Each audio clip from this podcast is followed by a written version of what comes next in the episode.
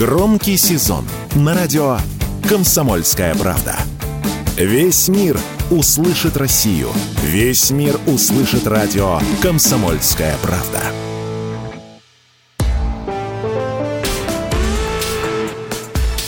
По сути дела, Николай Стариков – у микрофона Владимир Варсобин. У нас сегодня необычная передача. Во-первых, у нас э, с Николаем не двое, нас трое в студии. Николай, да. здравствуйте. Добрый день, надо, дорогие друзья. Надо представить нашего гостя. Э, неожиданно у нас. Э, у нас на троих мы не собирались, мне кажется, несколько лет. Нет, вообще-то, Владимир, один раз мы на троих собирались недавно, но вы на этот сбор не пришли. Да, да. Ну хорошо посидели, я понимаю.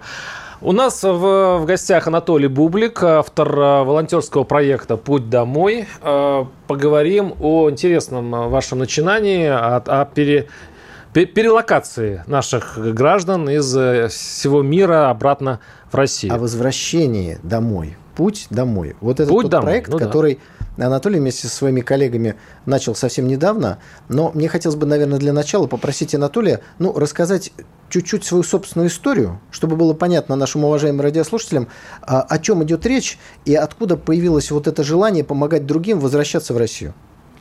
Добрый день, друзья. Меня зовут Анатолий. Я переселенец со стажем. Эм, родился в Казахстане. Когда мне было два года, родители меня перевезли в Россию, в Сибирь. Э, после того, как я в Сибири прожил 17 лет, э, мне удалось э, переселиться в Португалию теплая страна, которую я читал только в книжках. Простите, а, а что вас заставило переселиться в Португалию? Эм, когда ты живешь в далекой сибирской деревушке, э, любое место, где чуть-чуть теплее и где есть чуть-чуть больше света и текущей воды из крана, кажется тебе э, солидной целью для переезда. Ну, романтика путешествий. Да. Эм, я в Португалию попал в 17 лет, поэтому в этом возрасте ты особо не задумываешься, а что там будет. Главное, что что-то интересно. Э, в Португалии прожил более полутора лет, и потом пришла радостная новость от моих родителей. У меня мама этническая немка. А, кстати, относится именно к тем поволжским немцам, о которых очень часто говорят. Э, и в какой-то период жизни, когда совсем стало худо на Руси, мои родители решили подать документы по программе переселения в Германию. И когда я находился в Португалии, пришло одобрение, Таким образом, я, получается, из одной европейской страны с маленьким промежутком, когда мы оформляли документы в России, переехал с семьей в Германию. Ну, получается, переехала вся семья, все мои братья и сестры, у меня их много, у меня их пять братьев и сестер, и, соответственно, это было такое клановое переселение. Сколько лет вы прожили в Германии? Э, почти 16 лет. И сейчас вы уже со своей семьей, со своими детьми вернулись в Россию. Совершенно верно. В августе прошлого года, 2022, мы вернулись э, на родину. В полном составе? А, ну, нет, весь большой клан остался там. Переехал только мой маленький клан. Четыре дочки, моя супруга и я. Вот интересно, во-первых, почему вы переехали и почему переехали не всем кланам обратно? Почему переехали мы? Эм, ну, потому что мы не согласны с тем, что сейчас творится на Западе. Эм, для этого, конечно, не нужно было жить 16 лет там, но все-таки глаза у людей открываются, как правило, после того, как происходят какие-то события, потрясающие человека. Таким событием для нас был февраль 2022 года. А я уже об этом говорил и не раз. Мы начали собирать документы на переезд 25 э, февраля. Мы четко понимали, что мы не хотим оставаться там, Э, для нас прошла вот эта вот линия э, разделения до и после, и мы начали собирать документы так быстро, как только смогли, поэтому вот до августа э, все-таки пришлось ждать, э, определенные моменты технически надо было решить, угу. иначе бы уехали раньше. Чтобы вы понимали, 25 июля закончилась у детей школа, в Германии она заканчивается по-разному в разных землях, и, э, вернее, 22 закончилась, а 25 июля мы уже выехали, нам нужно было подождать, чтобы дети закончили класс, иначе потом были бы затруднения с поступлением в школу в России. И а, все. Как Германия, как германское государство а, относится к тем, кто хочет уехать в Россию? Э, сейчас или тогда? Ну, наверное, и сейчас, и тогда. Э, тогда они не особо задумывались о том, что происходит. Э, это все-таки было потрясение для всего мира, что произошло. А сейчас препоны. Если тогда мы э, испытывали определенные затруднения при выезде, то сейчас это не просто затруднение, это э, на самом деле препятствие выезду из Германии, вплоть до того, что существует закон в Германии. Я сейчас номер, к сожалению, не назову, но его можно поискать э, в интернете, в свободном доступе. Тем, кто рекламирует выезд из Германии, к ним можно предъявить претензии именно на законном уровне. Это нарушение закона, за которым следует разбирательство, штраф до 20 тысяч или лишение свободы до трех лет для тех, кто пропагандирует или рекламирует выезд из страны. Ну, собственно говоря, э, когда вы решили вернуться в Россию, э, вы уже ну, как-то в глубине души чувствовали, что вы будете помогать другим это делать? Или, собственно говоря, ваша задача была вернуться на родину, уехать из той ситуации, которая вам не нравилась, э, ну, одно как... не исключает другое, я так понимаю. Э, ну, да. В принципе, исключать оно не исключает, но э, если исходить из нашей ситуации, то мы не думали о том, что нужно помочь кому-то. Когда вопрос идет э, о помощи своим детям, которых у тебя четверо, мало-мало меньше, э, то ты думаешь только о благосостоянии и жизни э, твоих детей. А на самом деле не все так просто. Когда у тебя дети не принадлежат тебе, об этом многие не знают, а в Германии ребенок не принадлежит семье.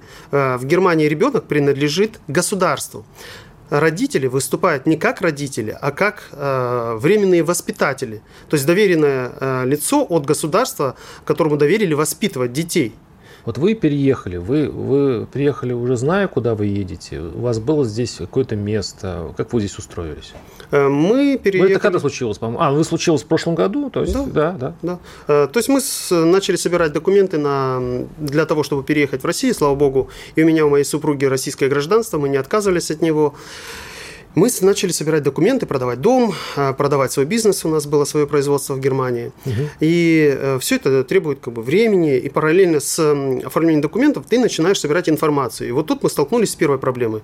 Информации много, но по делу ее нету. То есть, если человек хочет переехать в Россию, он не получает просто достоверную информацию, как переехать. Консульства в связи, в связи с ситуацией, с уменьшением количества сотрудников, не могут адекватно реагировать на вызовы современности. То есть, количество сотрудников не является достаточным для того, чтобы обслужить эти тысячи людей. А вообще, если взять только одну Германию, то там миллионы. А нет программы переселения соотечественников вот, э, на, в России? А, программа есть, э, программа есть, но тут нужно хорошо понимать, как она работает. А, во-первых, это большой объем документов. Во-вторых, а, для того, чтобы подать документы, ты должен знать, в какой ты регион поедешь, в какой город, ты должен понимать, какая необходимость ну, в этом регионе. Ты вот, если бы кто-то захотел в Ставрополь переехать, он не может просто переехать. И как вы выкрутились из этой ситуации? Как Мы вот? граждане, мы mm-hmm. поэтому можем решать свободно, куда поехать. А, поэтому для нас не было трудностей с въездом в Россию, у нас были трудности с выездом из России. Но при этом вы имели и германское гражданство. Да, у меня два гражданства. гражданство. Да, у меня два гражданства. Двойное гражданство нельзя говорить, потому что двойное гражданство – это особый термин юридический. Может быть два гражданства или двойное. Двойное вы нас... не отказывались от немецкого гражданства? Нет, мы не отказывались от немецкого Понятно. гражданства. А, у меня два гражданства. Так вот, а, проблемы с выездом были серьезные. Ну, во-первых, нам не хотели давать паспорта на детей. Во-вторых, а, везде, где ты приходишь и пытаешься выписаться или забрать свои документы, вопрос куда, зачем, почему. В итоге э, нам пришлось врать, и говорить, что мы уезжаем в Китай. Потому а в Китай можно? В Китай можно. В Китай можешь, можно? Конечно, в Китай без проблем документы отдают, и ты можешь уехать. А, то есть э, существует угроза не получения аттестата в школе, если ты говоришь, я еду в Россию. Плюс ювеналка. Если ты говоришь, что ты едешь в Россию, ты ставишь ребенка под угрозу. То есть это же страна-агрессор, Поэтому ювеналка имеет полное право э, разбирать твой случай вплоть до отбирания детей. И это не единичный случай. К нам обращается большое количество людей, у которых возникают проблемы с ювенальной юстицией, как только они говорят, что они хотят переехать в Россию. И поэтому мы переезжали в Китай. Все ну, документы ну, мы забрали. Э, паспорта нам детские отдали буквально в последний день. Мы боялись, что мы их недополучим. В итоге, когда мы э, отправились в путешествие, Э, нас не выпустили из Европы. То есть нам латышские погранцы, вернее таможенники, запретили выезд из страны по причине того, что мы везли с собой заработанные нами деньги. Вот это вот интересный момент, потому что немногие из наших радиослушателей, может быть, знают, что существует официальный запрет на вывоз наличных евро из Евросоюза в Россию. Вот именно это, э, с этим вы и столкнулись. Да, запрет идет не только на евро, а на любую европейскую валюту. А, их, э, эти деньги нельзя вывозить из Евросоюза. Мы об этом не знали. Потому и причем что... не, не важно, Анатолий, прости, что перебил, еще раз хочу подчеркнуть, и не важно происхождение денег. Насколько я понимаю, вы там реализовали недвижимость, свой бизнес, то есть у вас все документы происхождения денег на руках. Э, не только документы о происхождении денег, но и выписки из налоговой, что мы закрыли предприятие, э, договор купли-продажи дома, заверенный нотариусом, что эти деньги наши. И везли мы смешную сумму по меркам Европы. Мы везли по 5000 евро на человека, ну потому что на первое время тебе нужно жить, снимать там квартиру. Нет, нам запретили выезд с нашими деньгами, мотивируя это тем, что мы вывозим деньги в страну-агрессор, что мы таким образом поддерживаем экономику этой страны, выдали нам большую распечатку э, с названием санкций, э, с номерами, с пунктами, подпунктами, которые запрещают вывоз евровалюты. В итоге мы с этими деньгами э, поехали в Эстонию, потому что в Латвии на тот момент были закрыты все обменные валютные пункты. Поехали в Эстонию, где существуют такие пункты. По дороге моя супруга звонит туда, на русском языке осведомляется, можем ли мы приехать к вам поменять деньги. Ей говорят на прекрасном русском языке, да, конечно, любую сумму. Мы приезжаем в обменный пункт в середине Эстонии, я прихожу, подаю свой документ немецкий, то есть не как гражданин Российской Федерации, а немецкий паспорт, и говорю, хочу поменять деньги. И девушка говорит, а вам куда? Я говорю, ну как куда? В Россию, граница рядом, куда здесь можно еще поехать с такой суммой?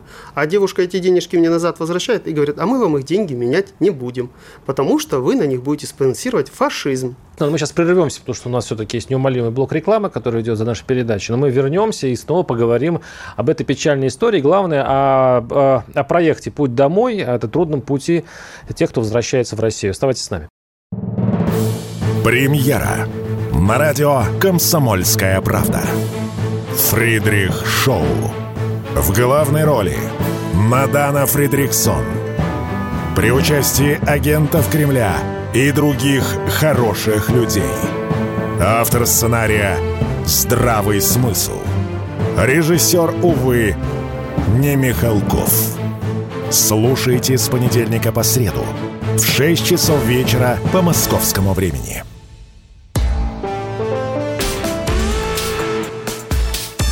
Сути дела, Николай Стариков. Микрофон Владимир Варсобин. Я напоминаю, что у нас э, необычный состав гостей. Ну, конечно, куда деваться, Николай Стариков. Да, и э, гость наш Анатолий Бу Бублик, автор волонтерского проекта «Путь домой». Э, он в прошлом году, после начала СВО, э, переехал из Германии. И в прошлой части передачи мы вот рассказывал про это грустное... Э, попы... Про то, как это грустно происходило. А да. сейчас Анатолий помогает людям возвращаться в Россию. И э, вот возвращаясь к той точке, в которой мы закончили в первой первой части вот эти издевательства в прибалтийских банках, когда вам отказывали э, менять э, деньги одни на другие, привели к тому, что в итоге... Ну, ну это было как раз 25-26 числа, так понимаю, да? То есть это, это был было... конец июля. А, июля. То есть да. это все-таки не февраль, это было уже несколько Нет, мы же выезжали прошло. в июле, угу. то есть мы, школа закончилась, мы поехали. А, и они же не просто не а, отказали нам деньги, то есть они оскорбили мою супругу потом, назвав ее поборником фашизма, и а, поменяли в итоге всего лишь одну тысячу евро, э, причем содрали бешеные проценты, а, от официального курса они содрали 10%, и а, запретили ей появляться на территории этого обменного пункта. То есть принципиальность была не стопроцентная. Сначала не хотели менять, потом вместо одного процента или двух взяли 10 и, так сказать, Анат... еще нахамили. Анатолий, я вот э, вас спрашивал, просто не ответили на этот вопрос. Э, у вас большой клан переехал в Германию, но из этого большого клана вот ваша семья э, переехала, а остальные остались. Те, которые остались в Германии, они с чего исходят? Э, ну, со мной переехала еще моя сестра, она позже, чем я, э, переехала. А мои старшие братья, в силу того, что у них там семьи, что они уже себя больше чувствуют, чем немцами, чем, может быть, русскими, я не знаю, как это описать, они еще в раздумьях. Потому что дети рождаются, когда у тебя в той стране, когда они прошли всю школу, поступили. Тяжело вот просто так сказать детям «переезжай». А, мы все-таки с супругой справились с этим и с нашими детьми уговорили. А, у меня есть две младших сестры, которые практически не помнят Россию, потому что их вывезли, когда им было очень мало лет. И они говорят, вот мы сейчас приедем, тебе хорошо, у тебя язык подвешен, у тебя бизнес был, а, ты легко сходишься с людьми. А вот мы что будем делать? Мы по-русски говорим с акцентом. Но это не значит, что они не готовы переехать. Просто они раздумывают. И вот эм, если судить по тем обращениям, которые приходят к нам, а к нам приходит громадное количество обращений, за 8 месяцев к нам пришло 100, более 110 тысяч обращений. 110 тысяч? Да, более 110 тысяч обращений с вопросами, что, как, зачем, могу ли я, не могу ли я переехать. У большинства людей именно сомнения, они хотят переехать в Россию, но многие уже во втором поколении переселенцы. Это дети тех, кто в 90-е выехал за территорию Российской Анатолий, Федерации. Немножко арифметики. Получается 110 тысяч обращений. Каждое это обращение надо умножить на несколько человек, потому что за, за этим обращением, скорее всего, семья. И, насколько я знаю, вот те, кто возвращается из Германии, это в основном многодетные семьи. И одним из важных побудительных мотивов переехать в Россию и вернуться домой является ювенальная юстиция, значит, секс-просвет, который существует в европейских школах. Поэтому, ну, грубо говоря, вот только ваш проект «Путь домой» – это примерно полмиллиона человек, которые хотели бы переехать. Поэтому вопрос возникает. Вот вы, как волонтерский проект, работаете, ну, ну грубо говоря, год, да, наверное? Э, с января 2022 года. Ну, полтора, Ой, да? извините, 23 23 -го года. Да, 23 ну, значит, соответственно, полгода. значит, полгода. Сколько человек переехало после обращения к вам уже? Э, на данный момент 1706 семей.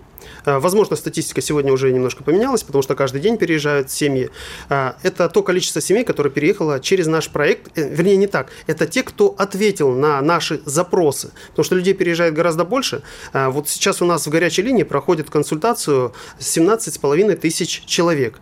Эм, логично, что не каждый отвечает потом на наши опросники. Переехали вы или нет. Они получают информацию, получают от нас всю документацию, получают даже вакансии на местах и переезжают. Не каждый э, отвечает нам на наш запрос «ты где?», «ты переехал?», «не переехал?», э, «пожалуйста, оставь свой голос». А, Анатолий, очень интересно, вы про вакансии даже сказали.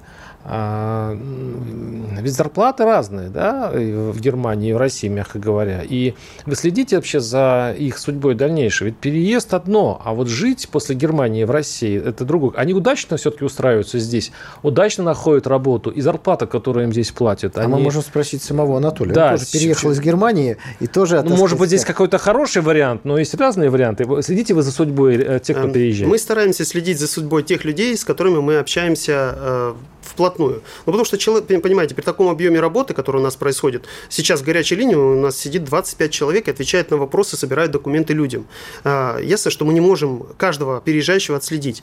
Но те, кто готовы общаться дальше, которые остаются с нами в контакте, которые нам пишут, с нами эм, звонят нашим сотрудникам, которые остаются в региональных группах, потому что мы сейчас разбиваем наш проект на регионы. В региональных группах, э, которые мы заводим в Телеграм для общения, остаются люди. То есть они не выходят из проекта, а фактически мы сопровождаем. И общаются на тему зарплат, работ, недвижимости. И вы знаете, конечно, есть случаи, когда неудачи. Есть случаи, когда человек приехал и просто понимает, что он э, не справляется с нагрузкой. Он, он, он вырос слишком аморфным там, на Западе. Такое бывает. Когда он не родился в России, как я, я успел хотя бы 17 лет пожить, а вот его, его родители приехали в 90-х, он родился там. И вот он хочет а, в Россию... А там люди аморфные, да, больше, чем у нас? Эм, не люди аморфные, там система делает их аморфными. То так. есть сама система заточенная с детского сада, когда тебе, допустим, говорят, ты не мальчик и не девочка, а ты оно. И это реальность. У нас в Баварии, в Германии, я говорю, у нас по привычке, а, в Германии, в Баварии есть правила в детских садах. Раз в месяц мальчики приходят в, де- в одежде девочек, девочки приходят в одежде мальчиков. В Берлине открыт первый детский садик для лесбиянок и геев. В Гамбурге есть комнаты для полового созерцания детей друг друга. То есть детей уводят в комнату, раздевают для того, чтобы они изучали. И это не сказки – это официально, открыто разрешено. И когда тебя начинают э, на уровне ребенка, младенца воспитывать так, потом воспитатель в саду пишет характеристику, этот ребенок адекватный для системы, этот неадекватный. Идет разделение потом по школам. Э, школа хорошая, школа плохая. То есть вы хотите сказать, что приезжают люди, и это проблема для, вашей, э, значит, для вашего проекта, что приезжают аморфные люди. Вы их опишите, пожалуйста. Что это за люди, которые приезжают в Россию, и они здесь не приживаются? Что это за люди? Начнем с того, что это малый процент э, это те люди, которые приезжают и понимают, что они э, не могут справиться с информации, которую мы, они получают в России, они не могут э, трудоустроиться, потому что они привыкли к зарплате, там, я не знаю, 4-5 тысяч евро. Э, мы сейчас говорим не о чистой зарплате, а, а об общей, потому что налоги все-таки они седают половину mm-hmm. зарплаты. Э, и когда он приезжает и говорит, вот я там всю жизнь был менеджером, я вот сидел за рабочим столом, ничего не делал и получал хорошую зарплату. А, а хочу... а в России работать надо, да? А в России надо работать. Россия – это страна сильных. Все-таки гей-пропаганда тут ни при чем. Здесь идет речь просто о том, что там зарабатывают люди с меньшей меньшим э, КПД, ну, в смысле, с меньшими усилиями больше. А здесь надо приехать и вкалывать на всю катушку, чтобы что-то заработать. Я правильно понимаю? Э, нет, вы не совсем правильно меня понимаете. Я хотел донести другую мысль. Человек, который там воспитан системой как получатель э, социальных благ и каких-то там материальных благ с меньшим количеством затрат, он приезжает сюда с фальшивыми ожиданиями. Он знает, что Россия страна великая, что здесь можно все иметь, но он думает, что это как там, что нужно меньше трудиться. Анатолий, я вот какой вопрос хотел вам задать. А, чтобы у наших э, слушателей не создалось впечатление, что путь домой помогает тем, у кого российский паспорт, и, те, э, и кто когда-то покинул территорию России или Советского Союза, вернуться. Ведь не только люди с российским паспортом возвращаются. Эм, Правильно? Я приведу маленькую статистику. У нас из э, стран Западной Европы, в том числе Германия, да, Германия 47% переселяющихся, Западная Европа 14% переселяющихся, из Казахстана 12%, из Прибалтики к нам едут 10%, Канада, Америка, Израиль и Восточная Европа дают по 2% переселяющихся. Это не только наши соотечественники. Едут и немцы, немцы, которые никогда в России не были. Едут и американцы, и в том числе православные американцы. Едут из Канады, и из Израиля. Едут люди, которые никогда ничего общего с Россией не имели, но они хотят переехать в Россию, потому что они видят в России Ноев ковчег – и что касается э, наших обычных человеческих ценностей, и что касается для многих, в том числе и материального блага, потому что тот, кто работал в Германии или в Америке, который платил налоги там, он знает, какой налоговый рай в России. На самом деле это налоговый рай, я говорю вам как предприниматель. Те налоги, которые я плачу здесь, в России, которые я платил там, это несоизмеримо. А сколько, там, сколько там зарабатывает средний рабочий? Ну, скажем так, вот вы э, там зарабатывали когда не, не, я просто есть фирма, да? да? А вот если просто наемный работник. И сколько получает здесь наемный работник, примерно? Ну, э, работник у меня на производстве получал э, порядка трех-трех с половиной тысяч. Э, Чего? Из... Евро. Евро, да, да. в ага. Германии. Сейчас и... это 350 тысяч рублей. Вот, э, ну, да. вы да. не забывайте о том, что налоговые вычеты, они до 50% зарплаты ну, хорошо, всегда. Хорошо, ну, Остается полторы тысячи, там, 1700. Все равно сумма вполне себе внушительная, да. но дальше начинаются стоимости, в... Э, коммуналка и так далее и тому подобное. Двухкомнатная но... квартира в Германии в нормальном районе будет стоить более 800 евро в месяц. Коммунальные услуги – это от 150 до 300 евро. Эм, садик стоит во многих землях, вот в земле, в которой мы жили, 250 евро одно место в садике в месяц стоит. А у нас в России, как вы думаете, сколько получает наемный работник? Вот я, я не про Москву сейчас говорю, а условно говоря, в какой-нибудь Мы занимаемся трудоустройством переселенцев. Да, и какие, какие вы видите? Сварщик, сварщик у нас в Ставрополе получает э, от 80 тысяч и выше. Угу. Это уже за вычетом налогов. В некоторых регионах меньше. Если взять э, бухгалтера, главного бухгалтера на предприятии Ставрополь, я знаю, потому что у нас эта вакансия висит, а, получает 150 тысяч рублей. Угу. Вы понимаете, что при цене, э, при цене двухкомнатной квартиры у нас в Ставрополе в 20 тысяч рублей – человеку, трудящемуся в России, оставля... Э, на хорошей работе, то есть не где-то там подметать улицу, остается гораздо больше средств для жизни. Мы прервемся, через пару минут будем с вами. Радио «Комсомольская правда» представляет уникальный проект. Аудиокнигу Дмитрия Стешина «Священная военная операция. Год СВО. День за днем. Плечом к плечу с героическими бойцами и простыми людьми – Вместе с Дмитрием Стешиным слушатели пройдут через будни Донецка, штурм Мариуполя, радость побед и горечь неудач. Это искренняя проза без прикрас. Слушайте с понедельника по четверг в 9 часов вечера по московскому времени на радио «Комсомольская правда».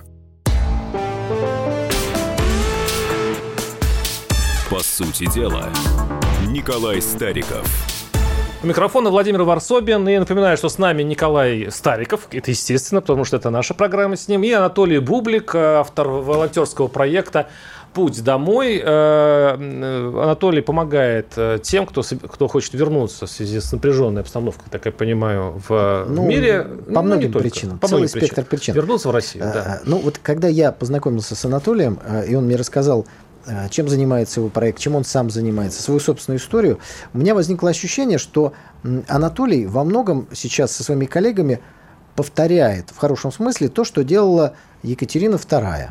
Когда большое количество немцев, голландцев, болгар, сербов переселялись на территорию России, потому что они получали землю, они чувствовали себя совершенно свободно, получали возможность молиться Господу Богу, как им нравится, э, налоговые льготы они получали. И, собственно говоря, из них потом получилось огромное количество великих русских патриотов. Ну, сам Анатолий является потомков немцев, которые переселились, я так понимаю, в Россию э, примерно в, в те самые э, времена, да? Мы нашли наши корни, моя мама нашла корни в Германии, э, соответственно, это уже параллельная ветка, они не хотят ничего назнать, потому что, ну, где шлялись 300 с лишним лет, вернулись родственники. Но мы нашли э, наших потомков, город Фогельсберг в Германии, предков, земле Гесс. Предков. А, да, извините, предков. Эм, но эм, я ведь все-таки русский немец.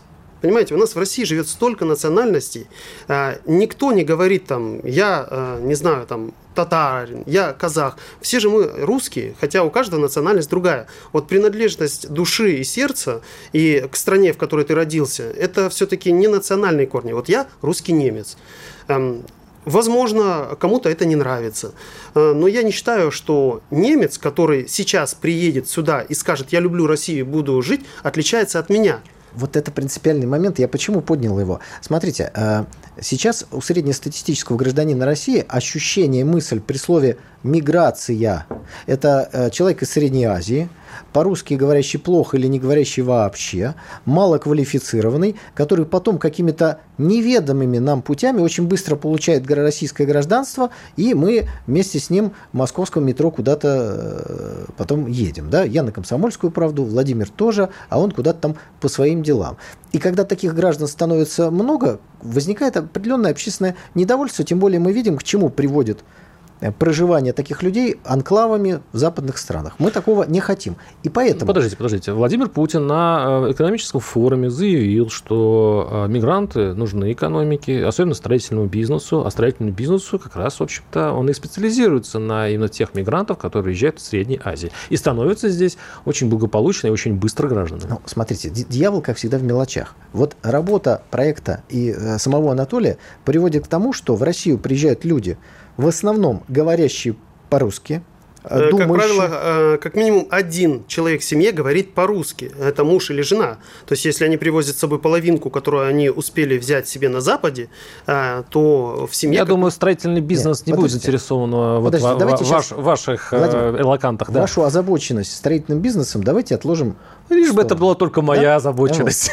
это государственная озабоченность. Приезжают люди, говорящие по-русски, более-менее знающие русскую культуру или знающие ее прекрасно, люди э, ну, наверное, можно сказать, достаточно состоятельные, по крайней мере, не э, голь перекатная, которые могут сами себя обеспечить здесь, в России. Так ведь?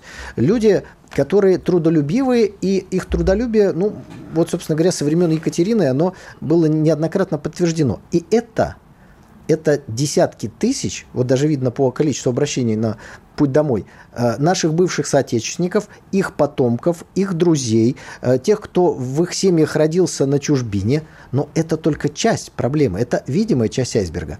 А вот там под водой э, европейского благополучия миллионы немецких немцев, голландских голландцев, бельгийских бельгийцев, французских французов, которые начинают чувствовать, что в Европе у них нет будущего. И они, как во времена Екатерины, хотели бы куда-то уехать. Ой, Николай, ну вот, вы раздуваете вот, немножко вот, эту проблему, мне кажется. Нет, это не проблема, это благо. У нас огромная страна. И вот получить миллионы людей, которые через поколение станут обычными русскими людьми, О, как Лермонтов. А это вопрос. Смотрите, я хочу вот Анатолию Бублику, а, Анатолию задать вопрос. Смотрите, а Николай, ну, у него такая хорошие розовые очки. Он видит так, что вот если бы европейцы переселились в Россию, они стали бы русскими.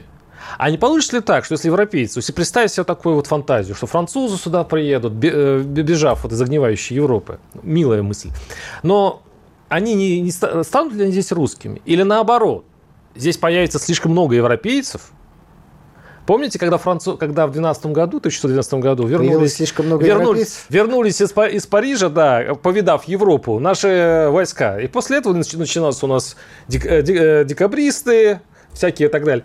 Не получится, что вот они здесь начнут все-таки свои порядки заводить. Анатолий, и они, извини, извините, да. Николай. И они не очень э, знают и не очень э, привыкли к нашей российской жизни. И им нужна здесь жизнь будет европейская. Анатолий, прежде чем вы ответите, я за вас, конечно же, не отвечаю. Я просто хочу сказать уважаемому Владимиру Варсобину, что если европеец принял решение всей семьей переехать в Россию, то он уже наполовину русский как минимум. Ой ли. Потому что на это Ой надо ли. решиться. Нужно любить Россию. Нужно быть свободным от всех стереотипов и той грязи, которую пытаются на Россию выливать. Анатолий, пожалуйста. Вот э, с розовыми очками, вы знаете, тогда я ношу розовый монокль а не очки. Потому что я верю в то, что человек, который приедет в Россию, за, просто в кратчайшие сроки будет обрусевать. Потому что не обрусеть невозможно. Ребят, ну это... А что это значит? Обрусе... Вот вы, вы из, из Европы, вот вы обрусеваете здесь. Ну, это что? В чем э, будет привычка и как люди будут меняться что здесь, меняется? европейцы? Да, эм... что меняется в первую очередь? Ну, во-первых, человек раскрепощается человек проходит асоциализацию гораздо быстрее в России. Ну, пример. 16 лет прожил в Германии, из них 10 в своем собственном доме. Я не знал, как знать сосед, звать соседа. Здесь через две недели весь двор, 62 квартиры, мы всех знаем поименно. Вы где живете? В Германии я жил. Нет, нет. Где здесь в России вы живете, вы знаете соседей? В Ставрополе. Ребят, в Ставрополь Николай, приезжайте. у нас появился уникальный город. Едем в Ставрополь. А мы выбирали Кавказ э, северный осознанно. Традиционные ценности, которые, традиционные ценности, которые для нас важны. А я вам открою глаза. На самом деле в России в большинстве своем люди не знают своих соседей. И мы говорим и про во дворе город, никто никого не знает, Николай. Я не дам вам... Ну, такая проблема существует. Хорошо, я не спорю. Мы же говорим сейчас про большую Россию. У мы, сейчас сейчас говорим, мы... мы сейчас говорим про ваш монокль скорее. Да, монокль, пускай, пускай этот монокль, но я же вижу, как мои дети сейчас, я их вечером загнать не могу, а там я их выгнать не мог. Разница большая. Когда ты отец четырех детей, ты видишь это сразу. То, а... то есть вы хотите сказать, что э, в Германии было опасно гулять детям? Эм, с 2015 года было опасно гулять детям, но там и нет стимула выйти на улицу. Там нет стимула пойти нарисовать на асфальте что-то мелом. Там нет стимула пойти покидать там банки, поиграть в мячик. А что значит, почему нет стимула? А потому что система заточена так, что твой ребенок в 7, там, пол восьмого уже идет спать. А, вот. угу.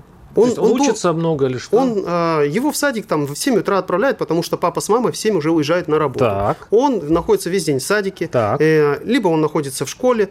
Э, там на улицах просто не принято гулять э, и развлекаться, как мы примем. А там нет игровых площадок во дворе? Вы, вы просто посмотрите количество игровых площадок здесь в России и там, в Европе. И вы удивитесь, розовый монокль начинает превращаться в очки. Дело в том, что количество игровых площадок в России на квадратный километр и в Европе – это несопоставимые величины, так же, как налоги. Это угу. нельзя сравнить, это просто несопоставимо. Количество Но детей... только налогов меньше, а площадок больше. Да, детей, играющих на улице. Вот в каждом дворе дети играют. А там не играют. Там все сидят в гаджетах и в доме. И вот эта вот европейская тенденция, она, конечно, Николай, сюда тянется. Ну, вы скажете или мне сказать? Я вам скажу так.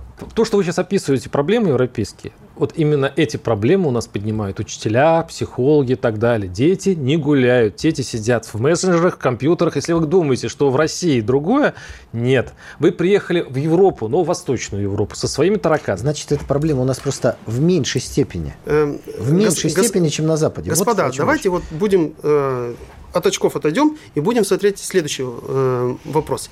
Вот все считают, что в Европе образование хорошее. Это же неоспоримый факт. Ну, туда едут э, учиться. Да. А вы знаете, что когда мы привезли своих детей, которые были... Старшая у меня была одной из лучших в классе, ее хотели на два года ниже здесь посадить. А образование там лучше считается. Она математику и географию ни в коем разе не вытягивала на тот год, на который она, по идее, должна по возрасту То идти. есть немецкая программа отстает от российской? Не только немецкая. Это неоспоримый факт, так же, как небо голубое. В Европе школьная система отстает просто в разы. У нас огромное количество статистических данных каждый второй ребенок опускается на год или два ниже, приезжая сюда. Не из-за языка, потому что языком владеют, как правило, все их родители учат, а опускают именно из-за уровня знания математики, географии. Потому что математика важна. Ты не можешь без знаний математики учиться в восьмом классе, если у тебя знания шестого класса. По какой причине чаще всего люди снимаются с места и переезжают? Что их там, в, в, ну, условно, в Казахстане? Вы же не только Европа. Казахстан, другие страны мира, Европа. Что им больше всего там не нравится и что их побуждает приехать? Эм, на первом месте стоит, конечно, русофобия, повальная.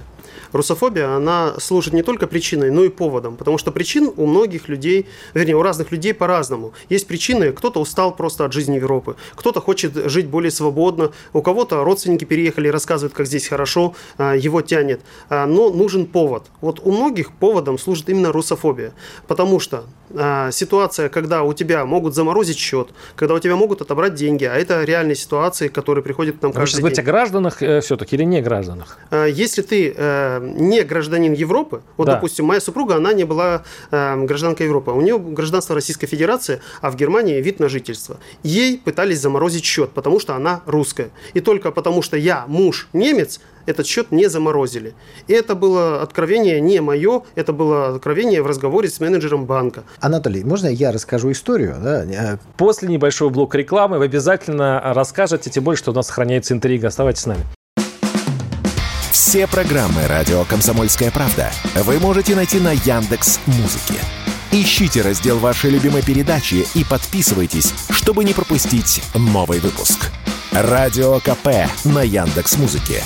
Это удобно, просто и всегда интересно.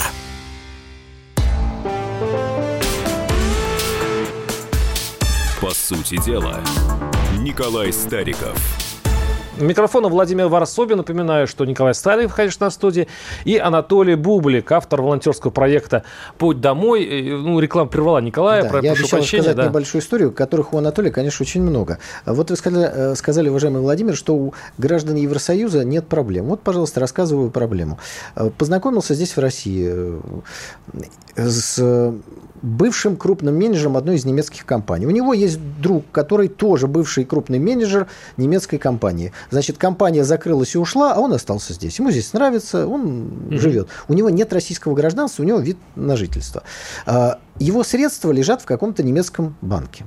Человек достаточно состоятельный. И вдруг он получает, значит, сообщение из своего банка, мы замораживаем ваш счет он с ними связывается и говорит, а в чем дело? Они говорят, вы знаете, у нас есть э, основания считать, что у вас есть российское гражданство, и поэтому мы замораживаем ваш счет. Он понимает, что нужно разбираться, садиться на некие транспортные средства, приезжает в Германию, приходит туда и пишет заявление, ну, чуть ли не от руки, о том, что у него нет российского гражданства. Они говорят, да, нет, ну, хорошо, тогда мы размораживаем ваш счет. После чего он понимает, что держать деньги в немецком банке – больше не стоит, потому что их могут забрать по какому-то надуманному Но все-таки возвращаюсь к вопросу. Нет, подождите, да, вот это да. важно. Просто э, э, наличие российского гражданства не является уголовно наказуемым преступлением. Но банк заморозит счет по подозрению, что у вас есть у немецкого гражданина еще российское но, гражданство. Но мы говорим ну, все-таки о волонтерском проекте «Путь домой», где очень большая, 1706 а, семей переехало вот за полгода, так понимаю, по, по, по вашей работе. Поэтому все-таки возвращаю этот вопрос. То есть люди, которые, в принципе, жили себе, жили в, в Европе, в Казахстане, них гражданство, то есть, в принципе, их ущемить в правах невозможно, потому что они граждане определенных стран. И вот Или они... вид на жительство. Ну, и они принимают решение не такое, чтобы там, вот, условно говоря, их там совсем за горло взяли, а вот они переехать в Россию. Э, какая масса, то есть какая часть из них приезжает примерно так и почему? Э, большая масса. Вы забываете о том, что там не только русофобия является поводом и причинами для переезда, разрушающаяся экономика, поднимающиеся цены. Причем цены растут. Мы привыкли уже в России жаловаться на растущие цены. Жалуются те, кто ни разу не видел повышения цен в Европе. Когда древесина, допустим, берем вот самый простой пример. Древесина, из которой делается мебель, а, топится печка. Древесина подорожала на 300% и более за два года а это очень важный фактор. Газ подорожал только в 2021 году на 40%, и подорожание идет постоянное. Коммунальные услуги подорожали, недвижимость, а, аренда недвижимости, а недвижимостью там а, владеет только 20% от населения, может быть чуть больше, остальные не имеют недвижимости. Когда в России совершенно обратная ситуация, здесь у нас сколько процентов имеет недвижимость? Ну, я не знаю, по статистике там от 50 до 80, статистики разные бывают, а там всего 20%. Аренда подорожала на 30-40%, а сама недвижимость в цене за прошлый год обрушилась на 30-40%. И это является очень серьезным фактором. Плюс законодательство, которое поменяли в последние годы. Ввели так называемый Lastenausgleichsgesetz. Это э, закон распределения долгов. Вся недвижимость в Германии, я сейчас говорю про Германию, не про всю Европу, потому что это немецкий закон. Э, вся недвижимость в Германии является гарантом э, на случай, если государство банкротится. То есть вот вступила в войну с кем-то, проиграла. И теперь вся недвижимость становится э, страховым таким вот, э, не знаю, счетом для ну, в общем, может быть конфисковано. Конфисковано. На твоей земле, которая у тебя находится возле дома, ты не имеешь права посадить помидоры, если у тебя нет семян, которые ты купил в магазине. Это запрещено. Кажется, ну просто сумасшедшие какие-то законы, но они существуют. А курочку можно иметь? А курочку ну, иметь? Ну, не в смысле ну, гриль, да, а в смысле э, там десяток курочек на е... своем участке, чтобы яйца были... Ну, это а, и в России не везде возможно. У нас можно. Только, если ну, ты имеешь... Нас, если смотреть законы... Нет. Если вы в своей деревне, на, на своей даче заведете кур... Немцы просто исполняют законы, а у нас Подождите, их даже не читают. Вы не заговорите. Так можно кур завести в Германии? Нет, конечно. Нет, вы не можете завести ни кур, э, ни коровку, нечто подобное. Коровку нельзя? А, ну, в деревеньке можно. Есть деревни, где это можно. Но на самом деле простой обыватель, он ограничен очень сильно в правах. И с каждым годом этих ограничений все больше и больше. А, я молчу про то, что творилось там в 19, 20, 21 годах, когда а, комендантский час действовал на протяжении всего срока, и как ночью под покровом темноты там танки гоняли, для, для людей, людям нельзя было выходить на улицу. Много причин. Когда у тебя на улице, вот, допустим, возьмем город Висбаден, возле которого я жил, ездят армейские патрули американские. Ну, понимаете, не полиция, а армейские патрули Ужасно. американские. Это прям хочется сразу уехать в Россию. Вот, а, а, Анатолий, скажите, вот все-таки вы, вы говорите о том, что в Европе жить хуже, чем в России. Я правильно понимаю, это главная мотивация для того, чтобы переезжать в Россию. В Россию жить лучше, чем в Европе. Просто, это, это простой ответ. Это простой ответ. Но если добавить туда еще и русофобию, которая все равно тебя выживет, потому что ты, как бы ты там не жил, как бы ты не говорил хорошо на немецком, ты все равно для них останешься русский. Когда у тебя на почтовом но, ящике но, Петров а, стоит, ты да, не можешь быть... Но русофобия э, все-таки в отношении тех, кто воспринимается на Западе как русский. А мы же сейчас говорим, что есть часть айсберга, европейцев, которые не являются русскими никак и не воспринимаются русскими никак, но которые хотят переехать в, в Россию. У нас вообще очень интенсивно У них ведь какая-то другая мотивация, дискуссия. не русофобия. Мы, мы, опять не будем голословить, мы сотрудничаем с проектом «Моя Россия». Организован этот проект австрийцами. Так вот, к ним пришло 35 тысяч обращений от шведов, немцев, австрийцев, голландцев, от тех, кто говорит на немецком языке, которые готовы переехать в Россию, если э, им разрешат переехать и оформить документы. У нас же проблема в том, что пока еще не проработаны эти алгоритмы, мы, не, мы оказались не готовы как страна к тому, что сюда захотят ехать люди. Угу. Особенно экспаты, то есть люди, не имеющие корней и отношения к России. Мы не готовы еще к ним. А только в одном проекте «Моя Россия», он существует полтора года, у них 35 тысяч заявок от людей, которые готовы переехать. И если посмотреть даже наши новостные каналы, то у нас то там идет э, новость, новость о том, что канадская деревушка, то там где-то под Нижним Новгородом немецкая деревушка. Люди хотят переехать. Если бы у них была возможность быстро и легально это сделать, к нам бы пошли потоки, которые соизмерить пока нельзя. И вот, это говорит вот. количество заявок. Вот именно об этом я и говорил. Анатолий, как можно легко в интернете э, ну, найти вас, на, найти путь домой, э, вот этот волонтерский проект? Um, у нас есть интернетный портал www.путь домой. У нас есть телеграм-канал одноименный, тоже «Путь домой». У нас есть YouTube, Рутуб, у нас есть 7 каналов ТикТок, у нас есть новостные каналы в Телеграме для переселенцев. И помощь будет бесплатная, консультация помощь бесплатная. бесплатная. Мы волонтерский проект. Наша задача – помочь как можно большему количеству людей, неважно какой национальности, расы, языковой принадлежности, переехать в Россию, потому что мы считаем, что Россия на, на нашей планете – это вот ковчег благоразумия. Кто бы как ни хаял нашу страну, но, ребята, пожив там, вы поймете – разницу. Вот мы пожили. Это так же, вот когда ты ел суп без соли, а попробовал потом один а, раз соленый. А, а от чего у нас в, в, в элите э, э, общая тенденция, желание учить детей в Европе, желать им европейской жизни? Это, это же, вообще-то говоря, тренд, он много, многие десятилетия. Владимир, а этот тренд уже закончился. Вы просто это... не заметили. Нет, нет, я говорю, он, он закончился только он потому, закончился. что он физически закончился, закончилась возможность, но желание-то остается. Нет, почему? Если кто-то очень хочет, он может и сегодня его реализовать. Закончилось желание в основном. Вы уверены, вы уверены Конечно. в этом? Конечно. Вы знаете, я соглашусь здесь все-таки э, с мнением нашего друга. Дело в том, что э, желание у людей учить детей и жить там закончилось. Есть несогласие у некоторых с тем, что здесь происходит. Многие не согласны с процессами, но именно вот такая волна желания жить там, она закончилась. Мы это видим по обращениям. Если а, еще год назад, два назад а, люди, с которыми мы общались, они прям стремились, то сейчас, придя куда-то и говоря, я вот вернулся оттуда, говорят, а вы знаете, у меня брат, сестра вернулись, да, там хуже, я больше не хочу. Я ехал с таксистом, разговаривал на эту тему, он услышал мой телефонный разговор, он думал, думал, что мы помогаем людям отсюда уехать. И он говорит, а мне поможете? Я из Азербайджана. Я говорю, а зачем тебе? Он говорит, ну, брат там говорил лучше. Я говорю, а что конкретно брат разговаривал? В итоге через полчаса он говорит, ну, брат примерно так и говорил, но я все-таки думал, может быть, он мне врет, что там хуже. То есть сам тренд, он меняется.